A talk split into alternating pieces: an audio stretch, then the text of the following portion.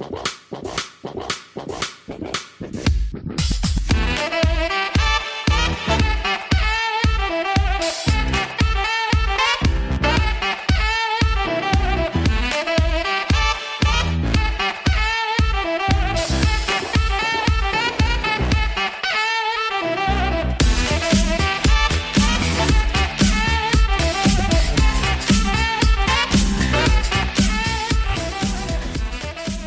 Pick is.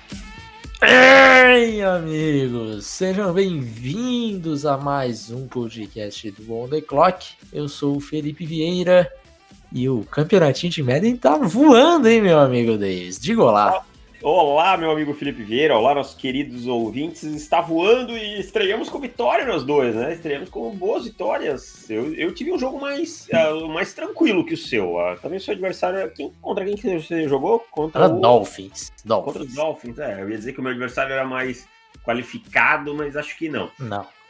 é, menos qualificado, mas acho que não.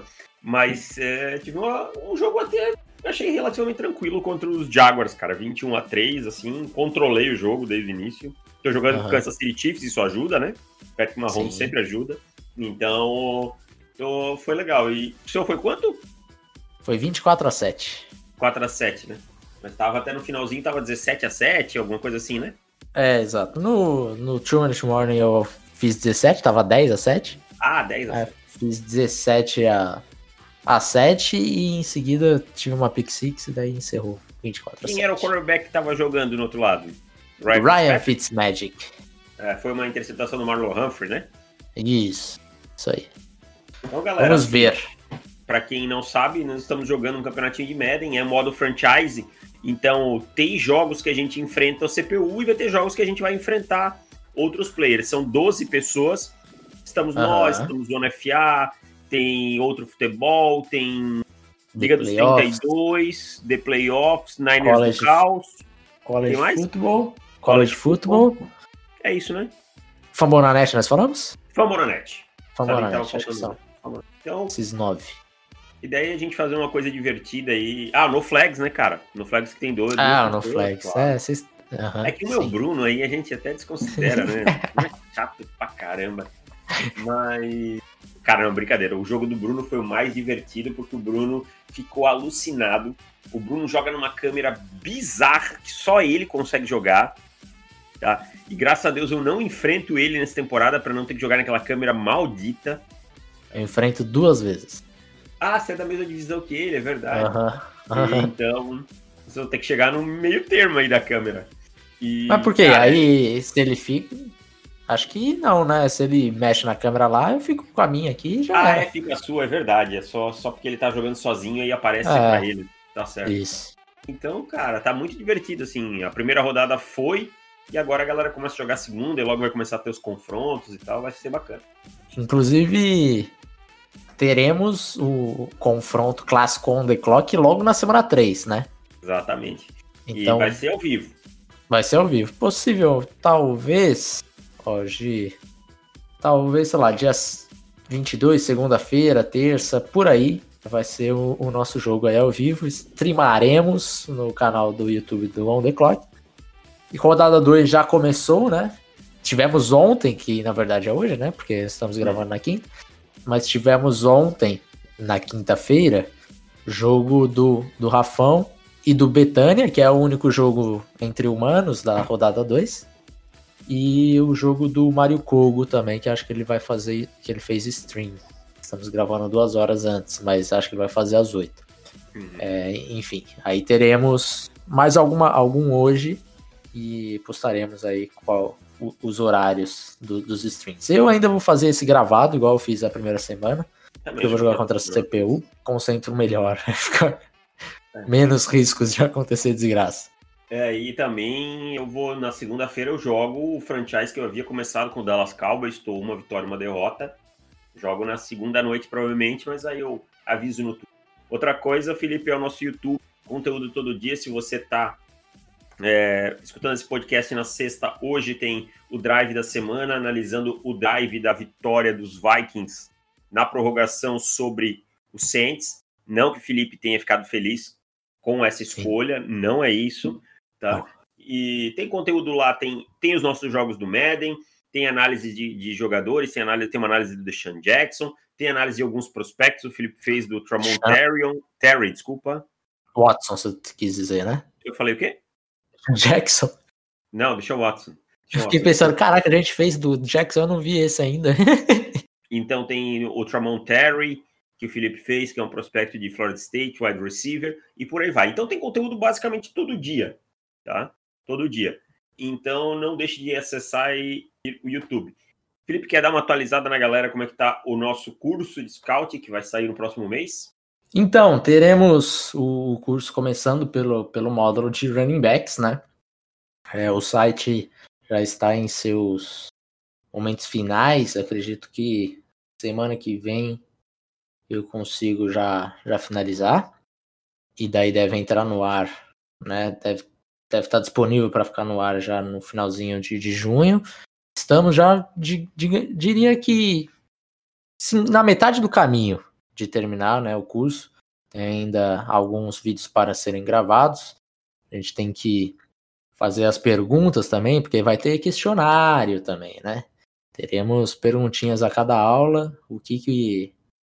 Pergunto para ver se vocês entenderam o que nós quis, que quisemos dizer com ah, tal coisa, qual que é a mais importante, é a trade tal, é a trade tal, enfim. É, ainda vamos fazer essas perguntas. Mas o, o, o curso está andando, está ficando bem legal. É, acho que lá para meio de julho está no ar. Então, num, num, precinho que eu diria, você falou até 50 reais no podcast passado, eu diria que vai ser menos de 50 reais, Davis. Então, Sim. já fiquem, já fiquem com, com isso na cabeça que a gente não quer também colocar um preço surreal e tal, que, que não pareça que não esteja dentro da, do proletariado brasileiro. Da realidade do brasileiro. Pensamos em todo mundo, acho que vai, vai ficar num preço, vai agradar todo mundo. Certo? Mais algum certo. recado? É isso. Então vamos para os comentários, Davis. Tivemos comentários do podcast passado. Bom, o Antônio Ala ele deixa basicamente as respostas das perguntas que a gente fez na semana passada. E, e aí ele basicamente concorda com a gente na maioria da, das, das, das respostas, né?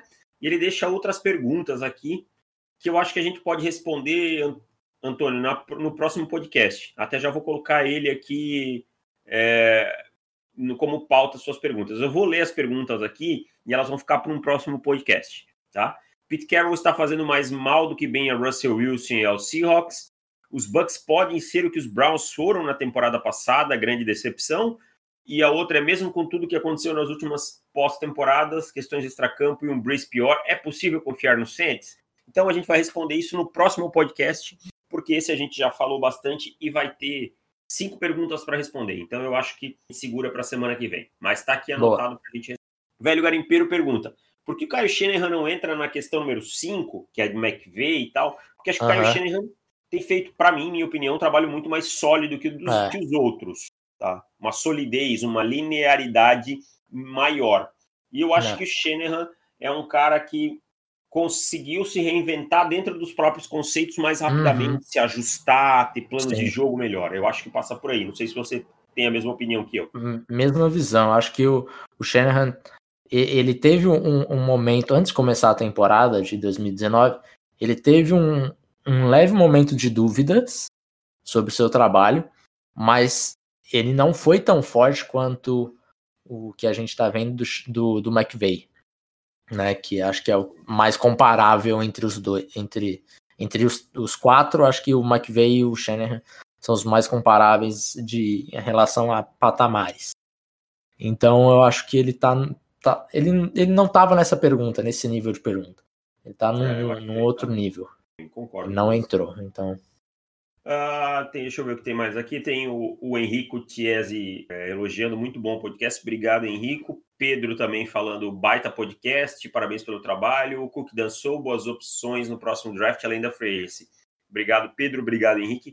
E o China, que é o Schneider. O Schneider ele tem vários codinomes. é verdade. Escrevendo o comentário tomando aquela Pepsi Twist. Não. Aí, aí boa. amor de Deus. o que acharam das classes de recrutamento? Algum time que fez BUM? Você deu uma olhada? Eu olhei pouco, cara. Vou ser honesto, esse ano não, não olhei muito ainda, não. Cara, eu também não. Eu vi que é... Miami foi bem depois. É, exato, exato. Eu ia falar justamente Miami. Tanto é que agora, a partir desse ano, a gente está participando lá do, do top 25, né? De, do college football. E eles pegaram alguns produtores de conteúdo para ser, serem os votantes e, e, fazer o top 25 e tal. E, e eu coloquei Miami como 25 time. Não vi mais ninguém colocando Miami em lugar nenhum. Já estou dando spoiler, desculpa aí, pessoal. Estou já abrindo meu voto. Mas é porque ele teve um recrutamento bom e assim, Derek King também pode ser um, um QBzinho que vai dar um, vai, vai dar um né? caldo. Né? vai dar um caldo. Então eu estou, estou empolgado. Qual o seu top 5 hoje? Hum, deixa eu abrir aqui para não falar diferente do que eu coloquei. Mas eu coloquei Clemson em primeiro. Eu tá? divergi de você nessa aí. É, você foi de Ohio State, né? Eu fui de Clemson, Ohio State em segundo, Alabama em terceiro, Georgia em quarto e Oklahoma em quinto. Eu acho que umas divergências. Deixa eu até olhar também. Eu tenho o seu aqui, quer que eu te fala? É, não, eu li já. Ohio State, Clemson, Alabama, Oklahoma e Flórida. Acho que Flórida tem um time muito sólido esse ano, não é? Não é, é Flórida era o meu sexto. É. E aí eu fui Georgia e LSU. Então é isso. Os comentários são esses, Felipe. Então vamos para as cinco perguntas de hoje. Tenho, começando aqui uma que, que eu sei que você está empolgado com essa, Davis. Diga lá. Minka Fitzpatrick e Dervin James são o Polamalo e Reed dessa geração? Pelo impacto em duas temporadas dos jogadores, nós que acompanhamos esses dois jogadores desde o princípio, né, desde do, do recrutamento deles, nível de talento, é, o impacto deles nas duas primeiras temporadas. O James foi um All-Pro na primeira e o, o Minka na segunda a forma como o Minka Fitzpatrick mudou a defesa do. Mudou não, elevou de patamar a defesa do. Mudou, mudou. Steelers. É, ok, mudou de patamar. Beleza. Como o Dervin James foi impactante, como os Chargers sentiram falta de Dervin James em 2019, no tempo que ele esteve lesionado. Sim. Primeiro, são dois jogadores que fazem tudo em campo. E isso é uma nova característica do safety, que a gente vai ver mais é, é, eles são safeties de range, de fundo de campo, são safeties que jogam perto da, da linha de scrimmage, são safeties que sabem atacar uma blitz, são safeties que conseguem marcar mano a mano quando necessário alinhar como cornerbacks. Isso cada vez é mais vital na posição de safety, é, porque são tantas rotações ofensivas que a defesa é, necess... é precisa se adequar e se ajustar. E outra coisa que os dois têm, que esses dois primeiros sempre tiveram: faro da bola. São caras que fazem jogadas na bola. É, é, são caras que trazem a bola para o seu time de volta. Eu acho que sim, eles vão marcar uma geração de safeties na NFL. É, não estou dizendo que eles vão ser melhores que Polamalo e Reed. Eu acho que dificilmente eu vou ver um jogador de futebol americano melhor que o Ed Reed. Mas eles têm tudo para ser Reed e Polamalo dessa geração. Cara, eu odeio ser aquele cara que fala, eu prefiro esperar. Porque geralmente, quando você fala em eu prefiro esperar, é que você está no, no, em cima do muro. Né? E quando as coisas já aconteceram, não adianta falar, ah, é verdade, estavam certo e tal, tal, tal. Já aconteceu, ninguém se importa com o que já aconteceu, né? A análise é pensando no futuro. Mas eu prefiro esperar principalmente com Minka Fitzpatrick. É, a temporada dele foi inacreditável com os Steelers, né, meio e, e final. Mas eu acho que for, foram poucos jogos. A gente teve um, um espaço amostral muito pequeno ainda. E, e, a comparação com o Ed Reed, eu sei que não é colocando, falando que ele está no mesmo patamar, mas colocando de e esse é o safety da década. O safety da década será Minka Fitzpatrick. Não, acho que vai ser o Dervin James. O Minka vai ser o segundo, vai ser o Paulo Amalo. Tipo, o cara, o cara que eu preferia, que era muito bom, mas que não Sim. era o meu predileto. Meu predileto uhum. para mim vai ser o Darwin James. Sim. Então, eu, acho que o Darwin James, é, eu tô com você.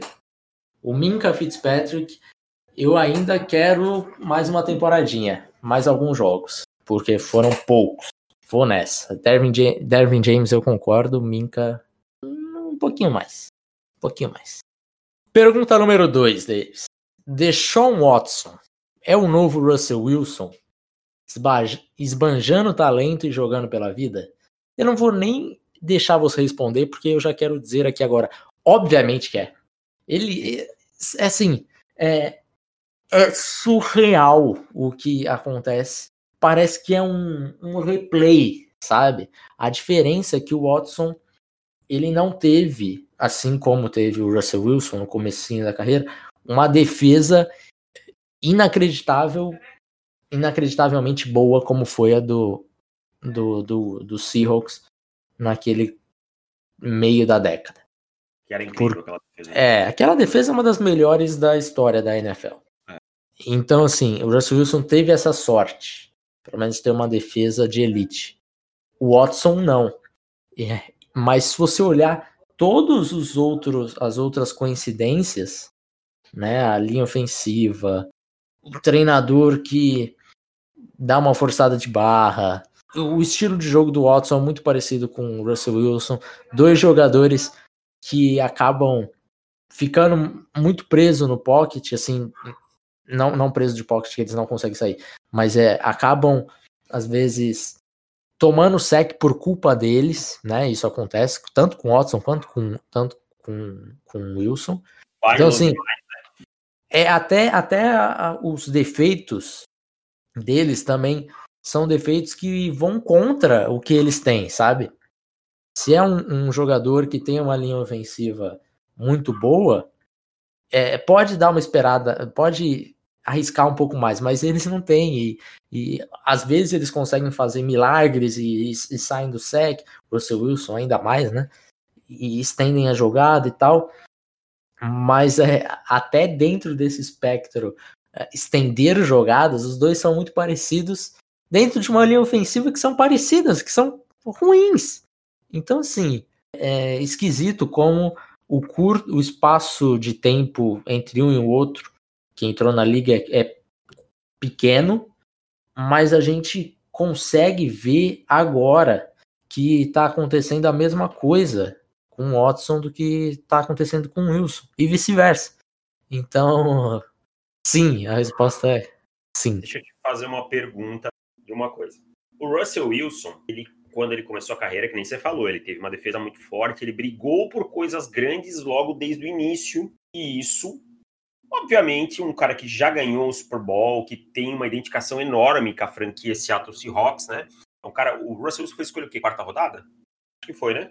Terceira, não foi? Terceira ou quarta, não lembro, enfim. Eu sei que é terceira ou quarta. Enfim, ganhou a posição de um quarterback que tinha chego para ser o quarterback da franquia, que era o Matt Flynn, absurdamente, por sinal, ganhou um big contrato por lá umas três partidas que ele tal. Então, o Russell Wilson, desde o início da carreira, ele brigou por coisas grandes. Isso, obviamente, traz isso que eu falei da identificação, mas também traz um sossego ao jogador no ponto de vista assim: o meu legado está aqui. Eu sou o Russell Wilson que venceu o Super Bowl e foi a outro com o Seattle Seahawks. Uhum. Agora, o Deshaun Watson, ele não brigou por nada grande ainda. Claro, chegou a playoffs, ok, Sim. tudo bem. Mas será que em determinado momento da carreira o Deshaun Watson, se, se, se né? Bill O'Brien seguindo em comando, se o Houston Texans seguir nesse, nesse desenfreio das últimas duas temporadas, Deshaun Watson vai ter a mesma paciência ou o Deshaun Watson vai chegar num ponto e dizer assim, eu não quero mais jogar no, no Houston Texans? Não me parece um cenário tão impossível, sabe? Não estou dizendo que isso uhum. vai acontecer ou que está para acontecer e tal, mas pensa comigo, um quarterback de elite não tem ajuda nenhuma mas também não brigou por nada na carreira, será que ele vai ser um cara tão, tipo, não, ok, vou aceitar e fico aqui? Ou vai chegar num ponto que ele vai bater na madeira e dizer assim, não quero, vou sair para brigar por alguma coisa maior? Eu acho que tem grandes, grandes chances de, de, de rolar um um estresse, assim, quando, quando tiver a oportunidade e o, e o Watson vazar. É, você acha que você acha que tem chance disso? Eu acho, eu acho. Eu acho, porque ninguém troca o DeAndre Hopkins e o quarterback vai ficar, ah, ok, vamos pensar na vitória, e é isso daí, vamos ver o que, que, que, que vai ser daí, vamos confiar, e etc, etc, etc. Então eu acho que quando ele tiver a chance de realmente ser free agent, e daí a chance é, depois que passou a franchise tag, porque a franchise tag vai ah, ser colocada, obviamente, aí eu acho que a gente vai ver como que ele vai tratar esse esse processo. Atrás da orelha, sabe? É, eu acho que, que a gente vai ver Russell Wilson, Russell Wilson, Deshaun Watson em outro em outro lugar. É, são alguns anos. Suposições, né? Claro. Sim, é lógico. Mas... A gente tá falando aqui possivelmente três anos antes do que vai acontecer, sabe? É. Mas é, eu acho que tem uma possibilidade real. E a não ser que consiga arrumar o contratinho que ele quer dos sonhos, maravilha.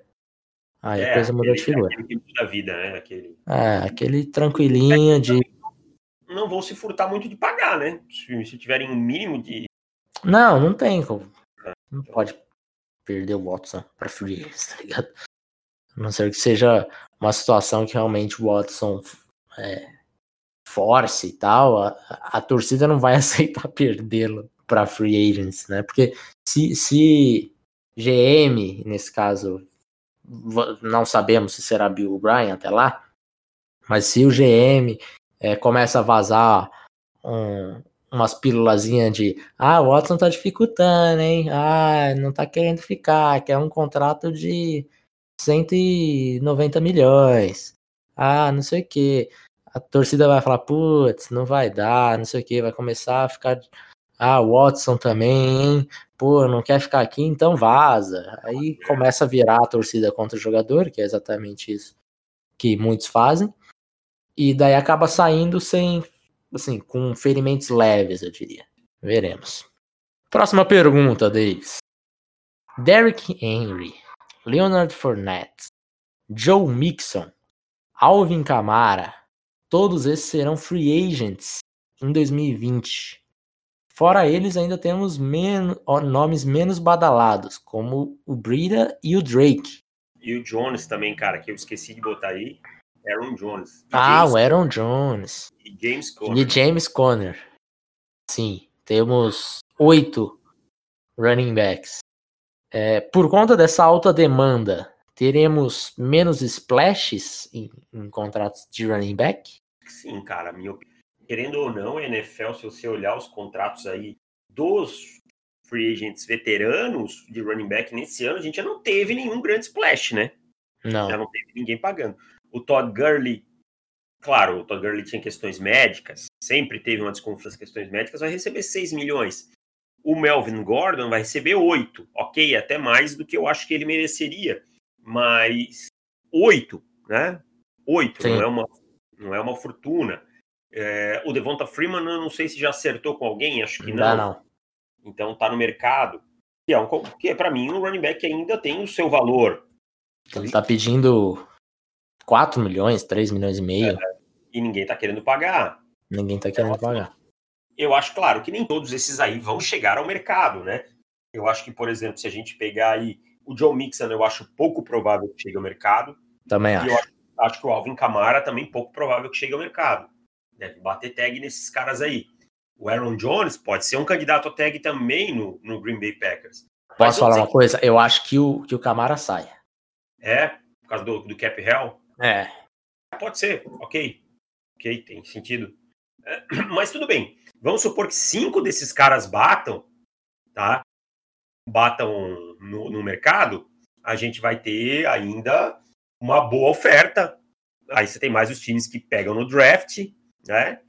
É, e mais um ou outro nome que não tá aí, ou que foi cortado por causa de algum contrato e tal. Então, sim, para mim a resposta é sim. A gente pode prever uma free agency da NFL com contratos baixos para os running backs veteranos. É, acho que a gente pode ver aí os caras vão brigar aí por 10 milhões, os caras tipo um Aaron Jones chega, sabe?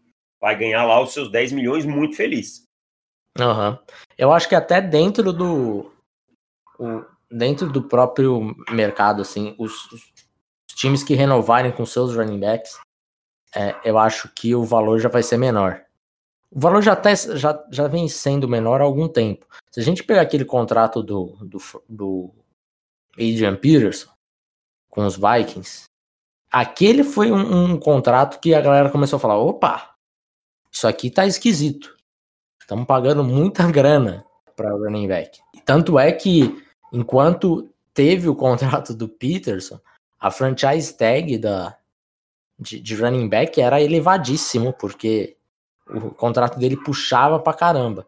Assim que encerraram o contrato dele, a franchise tag de running back diminuiu uns 5 milhões. Só por, é por causa do contrato dele. Então eu acho que já tá acontecendo isso.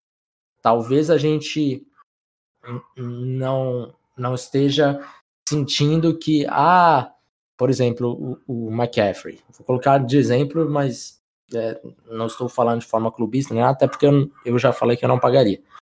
Mas é, um contrato de, de 16 milhões para o running back, se fosse há 10 anos atrás, a porcentagem em relação ao, ao Peterson é, ia ser assim, uns 10% a menos, pelo menos. Exatamente. Então, assim, já, já teve essa, essa diferença, né? Vamos ver se isso vai continuar acontecendo. Eu acredito que sim. É, eu acho que é uma coisa que a NFL precisa resolver. A NFLPA tinha que ter batido mais nessa, nessa tecla. Essa questão aí da... É, nem, nem deu muita bola, né? Na verdade, ela Porque, assim, Running back, cara, a verdade é que a chance do cara receber dinheiro é o primeiro contrato dele. Né? Aqui a gente está falando de, de running backs fora do, do padrão, do normal, fora da curva. Por exemplo, o Gurley. O cara foi candidato a MVP. O cara, dois anos tempo. atrás, era o, o running back da liga, né? Exato. É, assim, há pouquíssimo tempo. E daí o cara não consegue arrumar um contrato. Aliás, ele não consegue cumprir o contrato dele. O time pagando uma nota de dead money é, para se livrar do, do Sim, contrato tipo. Só vai embora, brother. Só vai embora que eu não posso é. mais. Então, assim, é, precisa ser feito alguma coisa é, quanto aos running backs. Eu acho que vai continuar essa oferta é, mais baixa. Esse ano que tem muitos running backs, por conta daquela classe espetacular, né, de, de running backs da, de 2017, vai ser engraçado ver como que vão tratar isso. Mas, assim, é, não estou falando que vai ver um, que vai haver uma diferença muito grande pro McCaffrey. Assim. Eu acho que o Camara, Camara, o Mixon, esses caras vão buscar contratos muito semelhantes ao McCaffrey. Eu também acho. Talvez até superiores, né? É. E assim, o próximo que vem é o que quer mais, né? É a regra é. Lógico. E assim, é, a, gente... a gente vai pegar, claro, o Christian McCaffrey, existe uma McCaffrey dependência no ataque que o Ron Rivera criou no ataque do, dos Panthers, né? Mas se a gente for pegar, o Camara é uma peça no ataque do, no estilo de jogo do Saints. E o Joe Mixon é um jogador que a gente não fala porque os Bengals não ganham de ninguém. Mas uhum. ele é bom demais. Ele é muito melhor que muito running back mais falado. Sim. Então, os caras vão pedir bastante grana sim. Ainda tem o Dalvin Cook aí que nem tá no meio. É. Né? Que, é, que a gente já falou no, no podcast passado. Enfim. Eu acho que o Aaron Jones vai pedir uma grana legal também, hein, cara. E o Aaron Jones, é, o Aaron Jones, você falou em 10 milhões, eu acho pouquíssimo provável que ele aceite. Não, não eu digo assim, tipo, os times vão vão estar tá pensando nessa faixa. Se ele vai aceitar, Aham. aí é outra história, Sim. entendeu? Sim, eu acho que ele que o valor dele está muito mais próximo do, do McCaffrey do que dos 10 milhões. Sim, dos 10 milhões que hoje é o salário do Derrick Henry. Isso. É. Então vamos para a próxima. Patrick Peterson. Essa daqui é uma, é uma questão boa, Davis. Patrick Peterson já é um veterano e será free agent. Quanto tempo e quanto você pagaria por Peterson? Eu vou começar. Eu acho. Primeira coisa. Alguém sabe a verdadeira idade de Patrick Peterson? Porque Se você olha no, no Wikipedia, é 29. Se você olha no Pro Football Focus, é 30,5. Se você olha em, em outro lugar, é 31. Eu não tinha ligado. Eu não sei, é, é, exato. Por Ele isso é que. 90. O Wikipedia ele é de 90. É, então, se for de 90, ele faz agora em julho, 30. bate 30 agora. É, não, mas aqui no, no Spot, Spot Track ele tá com 29 e vai bater 30 também. É, então eu acho que, é, que esse é o mais confiável. Deixa eu ver na NFL. Na NFL não tenho dele. Mas enfim, eu acho que é que esse é o mais, mais confiável. Vai bater 30 agora. É, 90. 90. Então é isso. 29 vai fazer 30. O Pro Football Focus tá errado lá. Pra variar. então, assim, eu, eu tinha na cabeça que ele tava com 31. Pra 29 já dá uma melhorada na coisa. 30, né? Ele vai entrar na temporada com 30. Vai- é, né? 30, 30. Beleza. Ele termina, vai entrar na, na outra temporada, que é, teoricamente, o ano que tá pagando ele, com 31, Isso. tá? Então, assim, não é um, um contrato fácil de se fazer, porque o limite, o limite, assim, ó, cara, tô precisando fazer, dar o, fazer o meu melhor para ter você no meu time. Seriam três anos. Mais do que isso, eu já acho um pouco de loucura, né? Então, beleza, três anos, vamos fechar nesses três anos. E eu pagaria 11 milhões por ano. É, eu tava pensando na faixa de 11, 10. 10, 11, né? 10, É. 11. Com um importante, estruturação do contrato, né? Isso. Joga bastante parte do dinheiro nos dois primeiros anos, até uma parte gorda no primeiro, se você tiver passo na folha, né? E aí, e aí deixa para o terceiro, se precisar, tá livre para poder cortar o jogador. É, exato. Acho que o terceiro ano tem que ser uma opção, assim. Se a gente pegar o Joe Hayden assinou um contrato aos 30 Oi? anos também na fa... o... se a gente pegar o Joe Hayden, ele assinou um contrato também com 30 anos também na faixa de 11 milhões por dois anos. Então acho que 11, 11 e meio tá tá legal o Pat Peterson agora. É. E eu vou te falar uma coisa. O Peterson, ele meio que deu uma sumida, assim. Principalmente, diria que nos últimos dois anos. Só que ele ainda joga em alto nível. Sim. Então, não é. Ah, e o cara sumiu. Primeiro que ele ficou fora de alguns jogos. E os Cardinals estavam uma desgraça aí, em um período desse tempo aí. Então, assim, é um cara que ainda vai muito bem. Obviamente, eu acho que ele já começou o seu declínio. Ele não é mais aquela estrela que já foi. Mas a gente vê o Joe Hayden. Joe Hayden, ele foi muito importante para os Steelers, né? Foi. fechar um, um lado ali, porque teve, antes dele chegar, os Steelers eram problemáticos com todos os cornerbacks, cara. É, Ele pelo menos conseguiu resolver um, né? Foi Já é sólido, bem coisa. sólido, né? É. Bem sólido. Então eu acho que eu ia- buscaria um contrato bem parecido com o que o Hayden fez agora, de dois anos e 22 milhões. Acho que é mais ou menos por aí. É, Eu acho que o Peterson ele tem a cara de ser jogador de um time só. Mas ele é uma mala sem alça também, né? E o pessoal na- lá em Arizona andava meio puto com ele umas duas temporadas atrás, porque ele andava enchendo o saco, né? Você tem isso também. Vamos ver se, não sei se na gestão Cliff Kingsbury a, a postura dele mudou um pouco. Aham. Teve um É, jogo contra os Broncos, naquele jogo tenebroso do, Joe- do Josh Rosen, que ele tava gargalhando, o time tomando uma pancada e ele gargalhando, e teve jogada que claramente ele não foi dar o teco. Aham. Então, tem algumas questões aí, vamos ver se, não sei como é que foi o ano dele passado nesse ponto.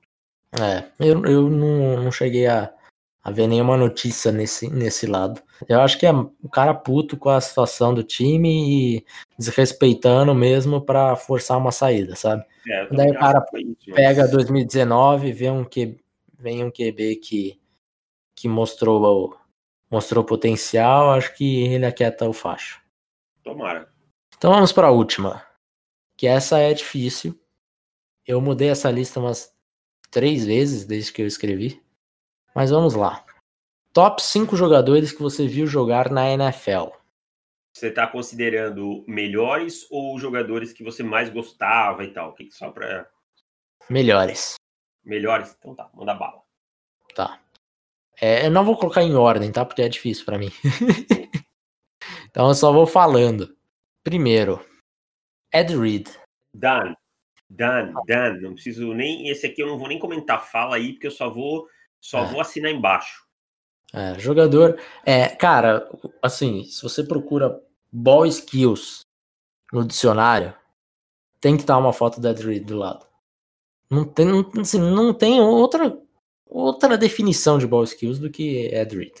Ele é, é surre, foi surreal, range é absurdo, a leitura de jogo. Você podia jogar de single high tranquilo. Total, o jogo é. todo, mano. E assim, e porradeiro, além de tudo, entendeu? Não era o, o cara que pipocava, não era aquele cara, nossa, eu tenho ball skills, eu vou. Ah. Ai, não, eu sou diva. Não, ah, porradeiro. Porradeiro e dos brabo, né, cara? Dos brabo mesmo, assim, do, daquele nego que, que gosta da paulada. Nove vezes ao Pro Bowl, cinco vezes ao Pro. Não, não tem que falar, o cara que é Hall da Fama. Inacreditável, assim. Se você começou a acompanhar a NFL mais tarde e não conseguiu pegar Ed Reed no seu auge, faça como eu, assista a tape de Ed Reed. Se você quiser ver só highlight também, já serve para você ter uma noção. Porque o highlight dele é basicamente jogo. É. O jogo dele era Sim. muito highlight. O jogo Sim. dele era muito highlight. É. Às vezes acontecia do QB fugir e daí ele não aparecia. Mas quando o QB não fugia, aí era highlight. Só para só vocês terem uma ideia, uh, o Brady tinha um. Teve um jogo deles, Ravens e, e Patriots, que o Brady tinha no, no, no wrist, né? Aquele bracelete escrito Sim. Don't throw the ball on the. É, é 20, né? Que ele era, né? Não lance, Sim. eu sei, não lance a bola na direção do 20. Sim. Alguma coisa assim. Tipo, ele sempre tinha que a orientação dele olhar onde estava o 20 e lançar no lado oposto. É, é sensacional. Falando em Tom Brady, então, Davis, já vou colocar o Brady aqui neste ranking, porque jogador que é considerado GOAT por muitos, inclusive por mim, não pode ficar fora. No meu ranking também. Alguns ousam dizer que Tom Brady não é o jogador mais técnico. Eu acho inacreditável que em pleno 2020 a gente ouça falar que Tom Brady não era um jogador técnico, né? Ah, não, ele é ele resolvia muito com, com a, a capacidade mental dele, ganhava jardas depois da recepção, dava pro, pro recebedor e o recebedor fazia o resto. Bom pra caramba, o cara era bom demais, cara. Bom demais. Ele, ele manipulando o pocket é um dos. É, é o jogador, assim, que durante maior parte do tempo, é o que eu vi fazendo com maior genialidade. Porque tanto ele quanto o outro que vê que nós vamos falar aqui não eram grandes atletas. Né? E daí, aí é outra coisa. Ah, não foi um grande atleta. Concordo plenamente. Mas falar que tecnicamente ele não era, cara, aí é surreal, porque ele conseguia, consegue manipular o pocket muito bem. É, hoje já, já não é mais 50% do que foi. 42 mas... anos. Né? É, exato, só faltava, né? É. Mas... Mas, há, mas há três anos atrás, quando a maioria dos caras com quem ele jogou já estava aposentado, ele estava jogando muito, voando. Sim, sim. Então, assim, você jogar contra Tom Brady era a coisa mais. É a coisa mais desesperadora que existe, cara.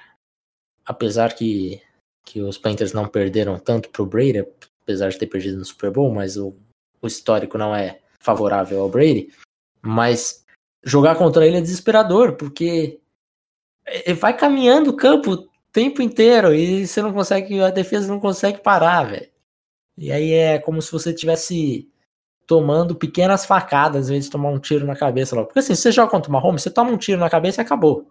Acabou, isso mesmo. É, é, é que nem o cara entra na sua casa e te dá um tiro. Pronto. É, exato. Aí, o Brady não, o Brady é, é aquele que gosta de ver o seu sofrimento. Então ele tira o seu dedo primeiro, aí dá uma facada na sua barriga, aí soca a tua cara. E assim, vai, vai te minando assim, até o momento que você não aguenta. O Brady é os jogos vorazes. Exato, exatamente. E daí o outro quarterback tem aqui Peyton Manning.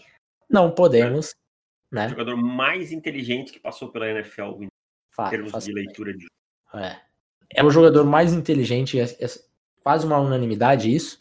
Se você pega a temporada de novato dele, que ele teve várias interceptações, eu sempre dou esse exemplo para a galera que quer rotular qualquer um, qualquer jogador de bust na primeira temporada. Porque o Manning teve várias interceptações na primeira e, e resolveu isso, sabe? Então, assim, é, calma com a primeira temporada, acontece, as coisas acontecem. Deixa o espírito novato sair do corpo. E, e sobre o Manning, é, assim como o Brady também não é o jogador mais atlético do mundo, mas mentalmente ele também vai acabar com você. E daí foram dois jogadores de, de características semelhantes que marcaram uma geração, possivelmente mais que uma geração, né? Mais que uma geração. Duas. É. O Brady aí querendo marcar a terceira já. Na verdade, eu diria que marcou já, né? São Brady três gerações com certa tranquilidade, dá pra falar. Eu, eu acho assim, bem claro, eu tenho um carinho extra pelo Peyton Manning, pelo fim da carreira dele no Denver Broncos, de como ele comandou o Denver Broncos. Até na pior temporada dele é que o Denver Broncos foi campeão, mas é, teve aquela temporada maravilhosa que teve um caminhão de touchdown, aquele ataque incrível. Então, assim, mas assim, Peyton é um jogador acima de qualquer discussão. Tá? Às vezes as pessoas falam, é, ah, mas o Drew Brees, o Aaron Rodgers, cara, eu amo o Aaron Rodgers, amo. Tecnicamente, tecnicamente, que não é essa discussão, é o melhor jogador, melhor quarterback que eu vi na NFL, Aaron Rodgers. Mas assim, desculpa, nenhum dos dois senta no banquinho de Peyton Manning e Tom Brady para mim. E se alguém quiser alguma justificativa, é só pegar os MVP do, do Peyton Manning e tal a quantidade de MVP que ele teve, a quantidade de vezes que ele carregou um bando de burro em Indianápolis e assim por diante. E o Tom Brady, cara, a gente tem que falar uma coisa importante, que é uma, uma narrativa muito distorcida também. O Tom Brady, nas, nos primeiros títulos dos Patriots, os Patriots não tinham um grande ataque ao, ao redor do Tom Brady, tá? Quem é mais novo na NFL, às vezes as pessoas gostam de abrir a garganta e falar demais sobre coisas que elas não estudaram, não leram. E, ninguém, e cara, não é, ah, tá falando isso que você viu. Todo mundo pode estudar, tá aí para todo mundo. A internet está aí para isso, tem informação. O Tom Brady jogou nos ataques bem ruins e foi campeão, levando muitas vezes esse time nas costas. Era uma defesa boa e um ataque que era o Brady um bando de Zé. Tá? Aí depois foi ter o ataque de Randy Moss, tal, tal. Mas é um, o, o Brady não distorce as narrativas, cara. O Brady uhum. tem muito mérito no, em todos os títulos do New England Patriots. É, eu acho engraçado, por exemplo, o, o título contra o, os Panthers, que o Vinatieri acertou o field goal da vitória e tal, e daí a galera coloca como que ah, o Brady ganhou por causa do Vinatieri. É tipo, bizarro. cara, ele caminhou com o ataque até lá. Ele colocou, se, se não é o, o Brady caminhando, colocando o Vinatieri a ponto de chutar, não venceria e fora todo o restante da partida, né? Então é, tem, tem umas justificativas. Ah, um anel é pro, a pra Sim, trapaça né? do, do tal, outra é do Vinatieri, outras. Ai, velho, assim, é tanta coisa. E, e daí a galera fala, ok, e se, se, se ele tivesse a sorte um pouco mais pro lado dele em alguns momentos, ele não teria seis, ele teria nove, tipo, Nossa, sabe? então é, é bom, bobagem sem tamanho. Mas esses quatro aqui que nós falamos, falamos de quatro já, né? Ou três? Três. Três. três. O, esses o três que nós. Reed e os dois quarterbacks. Isso, esses três que nós falamos já eram óbvios que estariam aqui. Pelo menos para mim. Uhum. Os outros dois foram onde eu encontrei dúvidas, né? É, eu, eu pensei muito tempo em colocar o Luke aqui. Acho que, apesar do, de, de ser torcedor dos Panthers, acho que quem colocar aqui também tá, tem total razão em colocar, porque é o linebacker mais inteligente que eu já vi jogar e tal, então o Luke está, estaria, tá, tá, tá nesse patamar, mas eu não coloquei. Eu coloquei Randy Moss, Davis. Minha lista tá pra mim o Randy Moss é. fora. Randy Porque Moss a, par... a partir do momento que o seu sobrenome vira um verbo, né? É, you got mossed. Quer dizer, aquela, aquela bola 50-50. Na verdade, às vezes é 70-30, que é pro, pro CB, aquele passe bosta. E, e o Moss conseguia pegar aquilo e fazer a recepção e ainda humilhar o cornerback. Né? E o Moss era um pacote completaço, né? Porque ele Sim. era rápido, ele fazia isso que você falou, ele tinha mãos muito sólidas, tá? E, tipo, a diferença dele pro Terrell Owens, por exemplo, o Terrell tinha os seus drops, era um excelente wide receiver, pica. Uhum. Mas o Moss raramente dropava. O Moss é um cara que corria ótimas rotas, criava separação de todo jeito, era um cara que produzia depois da recepção, então ele era o, o wide receiver que você precisa. Tirando o Jerry Rice, que eu não vi jogar é, em loco, uhum. né, em, em tempo Sim. real, e é isso que a gente tá falando, tem que lembrar que a gente tá falando que a gente viu em loco, né, Sim. ou que a gente conseguiu acompanhar pelo menos uma parte da carreira. É, para mim, cara, o, o, o Randy Moss é insuperável nos wide receivers. É, também acho.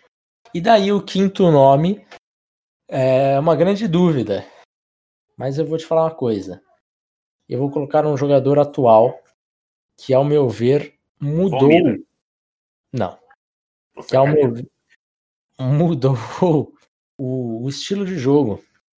Quando você muda o estilo de jogo e quando uma parte da, da filosofia da NFL se passa por conta do seu jogo, eu acho que você merece estar aqui. Eu estou falando de Aaron Donald. Ótima, é, ótima escolha. É, eu acho que. É, eu pensei em vários nomes aqui, mas vou colocar no Donald porque, cara, ele deixou. O, o, os inside defensive linemen deixaram de ser assim. Não que eles fossem secundários, mas é, ele passou a ser primário. Sim, é uma das principais posições, talvez a, a mais importante hoje, sabe? Da forma como, como Aaron Donald acabava com partidas. A explosão dele, é, a forma como ele superou, superou, entre aspas, a sua falta de altura e tal, e o peso que era muito questionado. A explosão dele, o cara é, é, não parece que ele tem a altura que ele tem. Parece que ele tem 6'8 e, sabe, é, é extremamente atlético, um jogador inacreditável, com pass rush moves, é, um arsenal impressionante.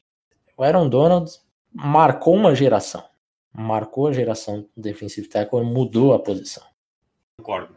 Mas o meu jogador eu vou privilegiar um, um cara que eu acho que às vezes fica meio esquecido numa era em quando eu comecei a ver NFL, ele me fez sofrer muito e numa posição que, que talvez eu vejo tanto tanto ódio a tantos jogadores como que são excelentes, tá? Como o Adrian Peterson, como outros caras que eu gosto muito, mas eu acho que ele fica esquecido pela falta de um tipo, Lydanian Tomlinson. É o hum. é o que era demais. Foi o primeiro running back assim completo, pacotaço que eu aquele running back que corria bem por dentro dos tackles, por fora dos tackles, que tinha um equilíbrio absurdo, que é uma coisa que eu prezo muito no running back, que é o equilíbrio. Então ele batia, voltava e reacelerava. Ótimo recebedor, até lançando, se não me engano, ele tem sete Sim. touchdowns lançando a bola, tá? Uma coisa absurda. Uhum. Então, o Ladaniel Thompson, para quem não sabe, jogava nos Chargers é, na época San Diego e marcou uma geração e para mim é um dos maiores running backs de todos os tempos. Queria só colocar uma menção honrosa alguns nomes que eu vi jogar e que poderiam estar nessa lista para mim, tá? É, um deles, Ray Lewis, acho um jogador sensacional, uhum. também mudou o jeito de jogar dos linebackers Sim. e seria para mim estaria perfeitamente aqui. E outro nome é Aaron Rodgers, porque eu falo do talento do Rodgers, uhum. que é para mim uma coisa absurda. E um terceiro, Rob Gronkowski, que também para mim é um marco.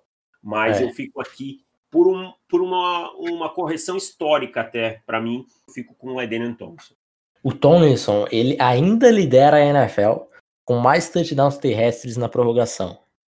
Ele, ele era absurdo, cara. Cara, ele era incrivelmente clutch. É bizarro.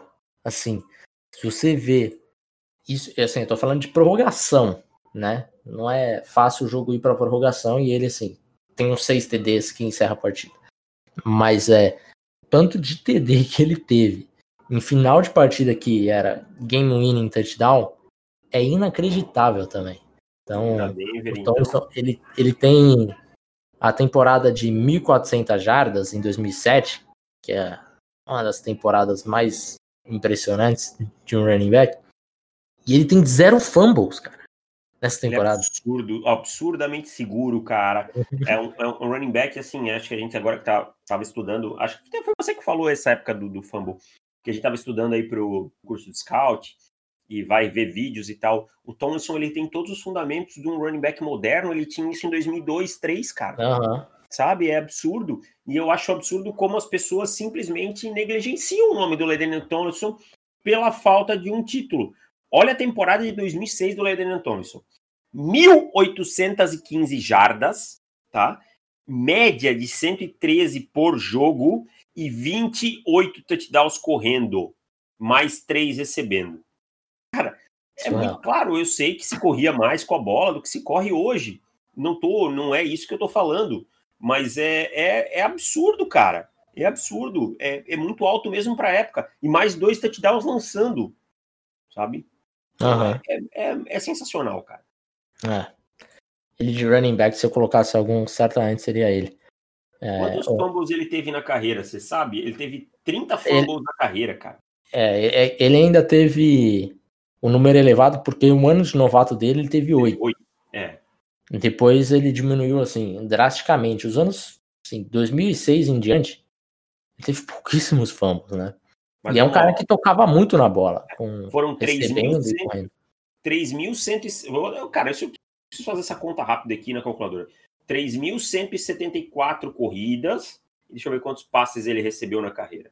Target é 624 passes, tá? Mais 624. Quantos fumbles eu falei que ele teve? 30? 30 toque, um fumble a cada 126 toques. Aí, se você desconsiderar o ano de novato, que nem você falou, cai, vai lá para um, um, fumble a cada 170 toques. Hum. Entendeu? É, é absurdo.